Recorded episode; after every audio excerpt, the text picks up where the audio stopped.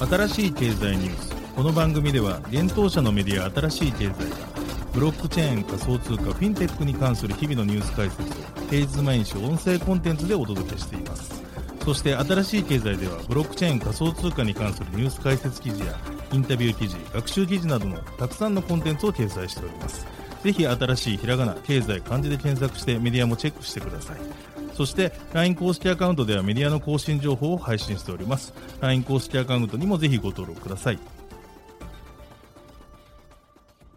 この番組は株式会社フィナンシェの提供でお送りします。フィナンシェはスポーツチームやエンタメプロジェクト、DAO などのトークンを購入して支援ができる新しいクラウドファンディングサービスです。サッカー J リーグ、野球、バスケなどのプロスポーツチームをはじめ映画やアイドル、インフルエンサーなど100以上のプロジェクトのトークンがフィナンシェで購入できます。さらにトークン購入者はプロジェクトに応じたキャンペーン参加や NFT などの特典も。ぜひ iOS や Android でフィナンシェのスマホアプリを入れて新たな応援体験を味わってください。あなたの夢がみんなの財産になるフィナンシェ。現当社新しい経済編集部の武田です。大塚です。はい、本日は10月の26日水曜日です。今日のニュース行きましょ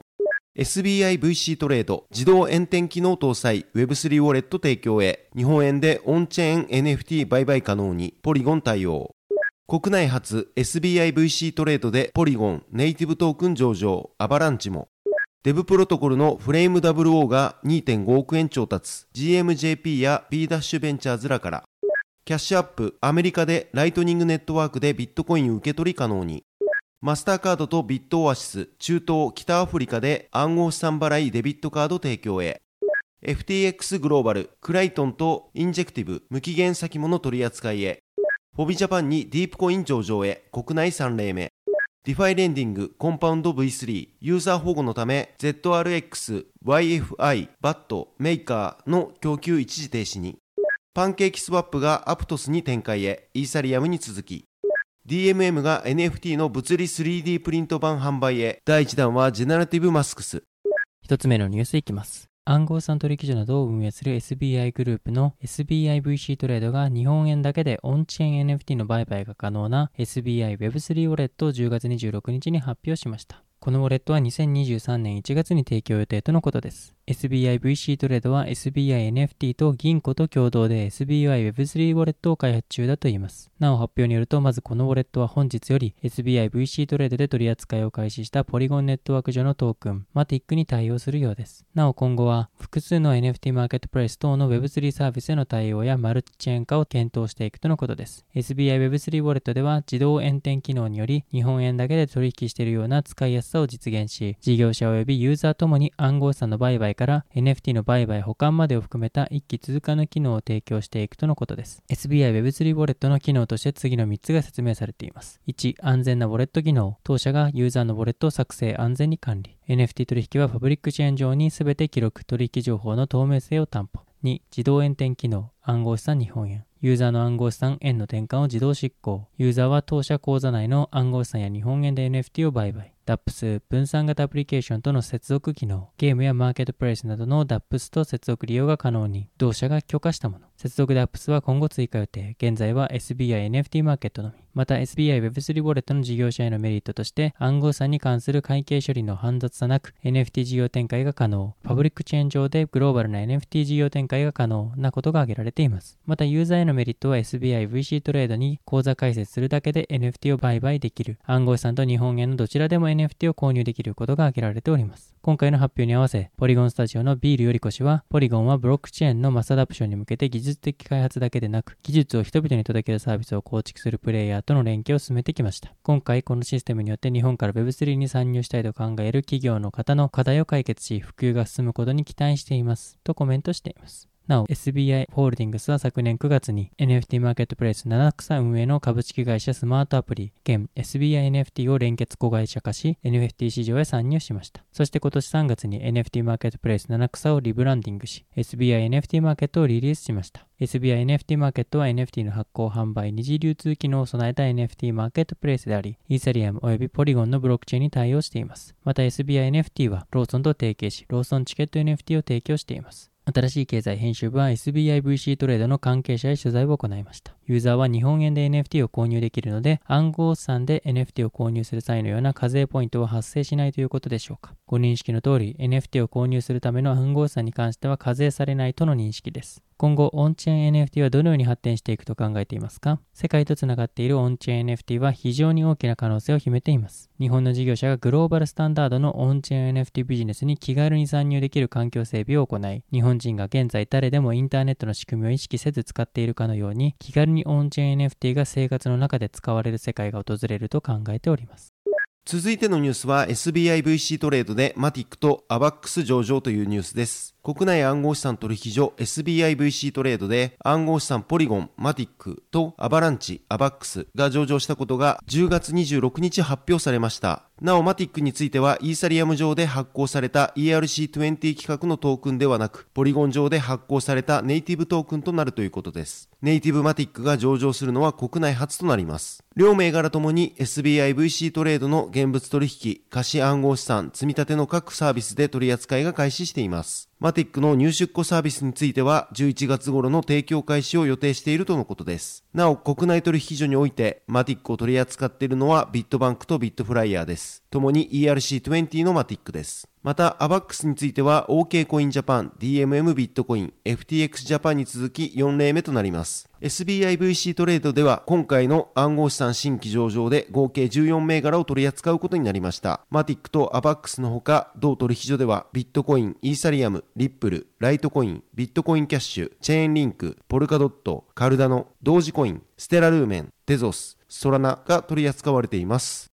続いてのニュースいきます。オープンソースの分散型ミドルウェア Dev プロトコルを開発するフレーム WO が今年8月末にプレシリーズ A ラウンドで2.5億円を調達していたことを10月26日に発表しました。なお同社の累計の資金調達額は約3.1億円になったとのことです。同社は昨年4月にスイスの通区州で新会社 DevNAL-AG を設立。DevNAL-AG は新たな経営体制のもとプロトコルのガバナンスを強化するとともに DAO の実現への展開を加速していくことを目標としていました。そして今年5月に同社は DAO の開発キット Clubs を発表。Clubs は Dev プロトコルをプロジェクトに組み込むことができるキットです。そして現在 Dev プロトコルの開発者コミュニティは500名を超えているとのことです。今回のプレシリーズ A ラウンドは GMJP がリード投資家を務め B ダッシュベンチャーズ、スカパー J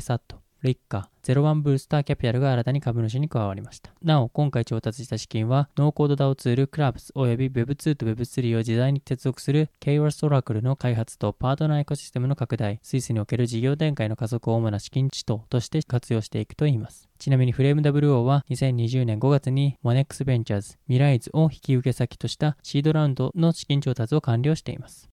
続いてのニュースいきます。ブロックが開発運営する決済アプリキャッシュアップのユーザーがライトニングネットワークを使用してビットコインを受信できるようになりました。キャッシュアップのビットコインプロダクトリードのマイケル・リハニ氏が10月25日にツイッターで明かしました。なお、ブロックはツイッターの共同創業者ジャック・ドーシー氏が CEO を務める決済企業で昨年スクエアから社名変更しました。ライトニングネットワークはビットコインの取引を高速化し、送金手数料を安価にするレイヤー2ソリューションです。ビットコインの少額決済などに利用することができる技術です。なお今年1月よりキャッシュアップはライトニングネットワークを使用してビットコインを送信できるようになっていました。今回のアップデートでライトニングネットワークを使った送受信に対応したことになります。ライトニングネットワークでの送受信機能は現在ニューヨーク州の居住者を除いたアメリカ国内のキャッシュアップのユーザーが利用できるといいます。なおユーザーはライトニングネットワークを利用して7日間に999ドルまでのビットコインの送受信が可能とのことです。なおブロックの子会社でビットコイン基盤の分散型 Web、Web5 を開発する TBD がステーブルコイン USDC を運営管理するサークルと連携したことを9月末に発表しています。続いてのニュースはマスターカードとビットオアシスが提携というニュースです。北アフリカ MENA 地域の大手暗号資産取引所ビットオアシスがマスターカードと提携し、中東 MENA 地域で暗号資産決済できるデビットカードを提供することを10月15日に発表しました。このデビットカードはビットオアシスマスターカードクリプトカードという名称です。このカードによりビットオアシスのユーザーは自身がビットオアシスの口座で保有する暗号資産の残高を利用して加盟店で法定通貨の支払いが可能になるということです。対象は世界に9000万以上あるマスターカード加盟店となります。なお、このカードのローンチは規制当局の承認を得た市場で2023年初頭に発売される予定とアナウンスされています。マスターカードは今年8月、大手暗号資産取引所バイナンスとともに、同取引所のアルゼンチンユーザーに対し、今回と同様のデビットカードを提供開始しています。また、マスターカードは暗号資産取引サービス提供のハイとの提携により、利用者が保有する NFT をカード表面に表示できる NFT カスタマイズ機能を搭載した世界初のデビットカードを発表しています。続いてのニュースは FTX グローバルクレイと INJ 無期限先物取扱いへというニュースです。暗号資産デリバティブ取引所 FTX グローバルが新たに暗号資産クレイトンとインジェクティブ INJ を無期限先物取引で提供することを発表しました。クレイの取り扱いは10月24日に発表され、INJ については25日に発表されました。この取引におけるクレイの取り扱いはすでに開始しています。なお、INJ の取り扱いについては26日の14時世界協定時より開始される予定です。対応する取引ペアはそれぞれクレイパープと INJ パープとなっています。なお、パープは DEX パーペチュアルプロトコルを動かすためのトークンです。記事にクレイトン、そしてインジェクティブについて補足の説明を行っております。ぜひ合わせてご覧ください。続いてのニュースは、フォビジャパンにデップ上場へというニュースです。国内暗号資産取引所、フォビジャパンが暗号資産ディープコイン、デップの取扱い予定を10月25日に発表しました。なお、ディープコインが国内取引所に上場するのは3例目です。ビットポイントジャパン、OK コインジャパンですでに取引が行われています。フォビジャパンでのディープコイン取扱いは11月1日15時からです。同取引所の販売所サービス及び取引所サービスで開始する予定ということです。現物のみの取り扱いで入出金にも対応するといいます。なお、フォビジャパンウェブ及びフォビジャパンアプリがサポート対象です。今回のデップ取り扱いにより、フォビジャパンでは全26銘柄の暗号資産を取り扱うことになります。なお現在ではビットコイン、ビットコインキャッシュ、イーサリアム、イーサリアムクラシック、ライトコイン、モナコイン、ネム、ステラルーメン、リップル、フォビトークン、ベーシックアテンショントークン、オントロジー、トロン、クワンタム、ジム、リスク、エイダ、ポルカドット、エンジンコイン、IOST、ビットコイン SV、ジャスミー、OMG、コスプレトークン、テゾスの取引が行われています。記事にディープコインについての補足をしておりますので、ぜひ合わせてご覧ください。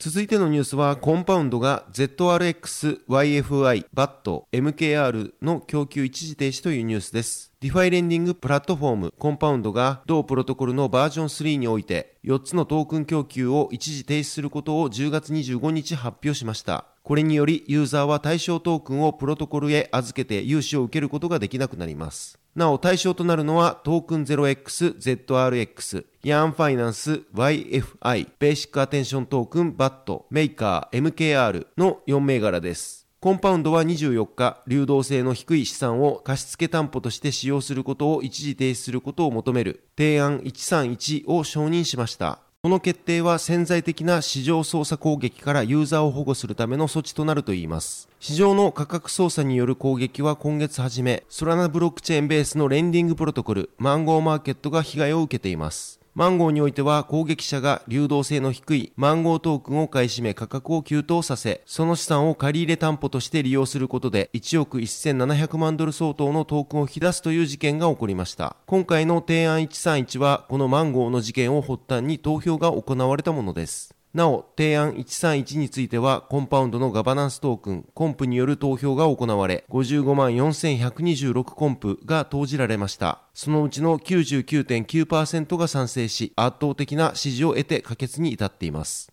提案131は決定から2日以内に適用される予定ということです。続いてのニュースは、パンケーキスワップがアプトスに展開へというニュースです。大手分散型取引所 DEX のパンケーキスワップが今月ローンチしたレイヤー1ブロックチェーンアプトス上にサービス展開することを10月24日に発表しました。20日から23日までに行われたパンケーキスワップコミュニティのガバナンス投票において98%の賛成票が集まり可決に至りました。これによりアプトス上でパンケーキスワップの主要プロダクトであるスワップ、ファーム、プール、IFO の4つが利用できるようになるといいます。11月末までにはこれらの取引所機能がアプトス上で開始されるとのことです。また、パンケーキスワップのトークンケイクもアプトス上のネイティブトークンとして発行されるということです。パンケーキスワップは大手暗号資産取引所バイナンス提供の BNB チェーン上の DEX としてローンチしましたが、現在はマルチチェーン対応を進めており、今月10日よりイーサリアムに対応を開始していました。なお、アプトスの開発を行うアプトスラボの創業者は、メタのデジタル資産事業の DM の開発チームに所属していたモーシャイフ氏とエイブリー・チン氏です。なお、アプトスの開発言語は DM が開発したムーブが採用されています。続いてのニュースは DMM.make フィジカル NFT アートプロジェクト開始というニュースです。DMM.com が NFT の物理 3D プリント版を作成し販売するプロジェクト DMM.make フィジカル NFT アートプロジェクトの始動を10月24日に発表しました。同社の 3D プリント事業で NFT サービスの開発を行うタルトと共同で取り組みます。このプロジェクトは 3D プリントによって造形した NFT アートの販売を通してアーティスト活動の多様性を提示し、アーティストが持続可能な活動ができる仕組み作りを目指す取り組みということです。プロジェクト第1弾として、描画ごとに色が変わる1万点のジェネラティブアート作品、ジェネラティブマスクスの 3D プリント版を DMM.com メイク特設サイトにて販売するといいます。なお、タルトはジェネラティブマスクスの NFT 発行支援もしています。ジェネラティブマスクスはクリエイティブコーダーの高尾俊介氏が2021年に立ち上げた NFT アートプロジェクトです。発売から2時間余りで1万個を完売し、大きな話題となった国内の NFT プロジェクトです。なお、このプロジェクトの売り上げは、ジェネラティブアートに関連する団体や企業に対し寄付され、一般社団法人ジェネラティブアート振興財団も設立されました。ジェネラティブアートの普及活動に資金を活用しているといいます。またこの作品は p5.js というコードをベースとした作品であり、そのアルゴリズムをベースに 3D 版も制作されていました。今回のプロジェクトでは、この 3D 版ジェネラティブマスクスの 3D プリント版を制作し、DMM.make にて販売を開始するといいます。販売時期は2023年1月頃、価格は未定で、購入通貨はイーサを予定しているとのことです。なお、3D 版ジェネラティブマスクス保有者のみが 3D プリント版を購入できるということです。DMM.com は10月20日、Web3 事業において第1弾となるブロックチェーンゲームの開発開始を発表しています。このブロックチェーンゲームは国内ブロックチェーンゲーム NFT サービス開発のクリプトゲームスがブロックチェーンアーキテクチャの設計及び開発実装などの開発支援を行い、ブロックチェーンにはゲーム特化のオアシスが採用される予定となっています。はい、本日のニュースは以上となります。このように私たち新しい経済編集部では、ブロックチェーン暗号資産に関するニュースを平日毎日ラジオで配信をしております。本日ご紹介したニュース、コンテンツなどはすべてサイトの方に上がっております。ぜひサイトの方も見に来てください。新しいひらがな、経済漢字で検索して見に来ていただければと思います。それでは本日はありがとうございました。ありがとうございました。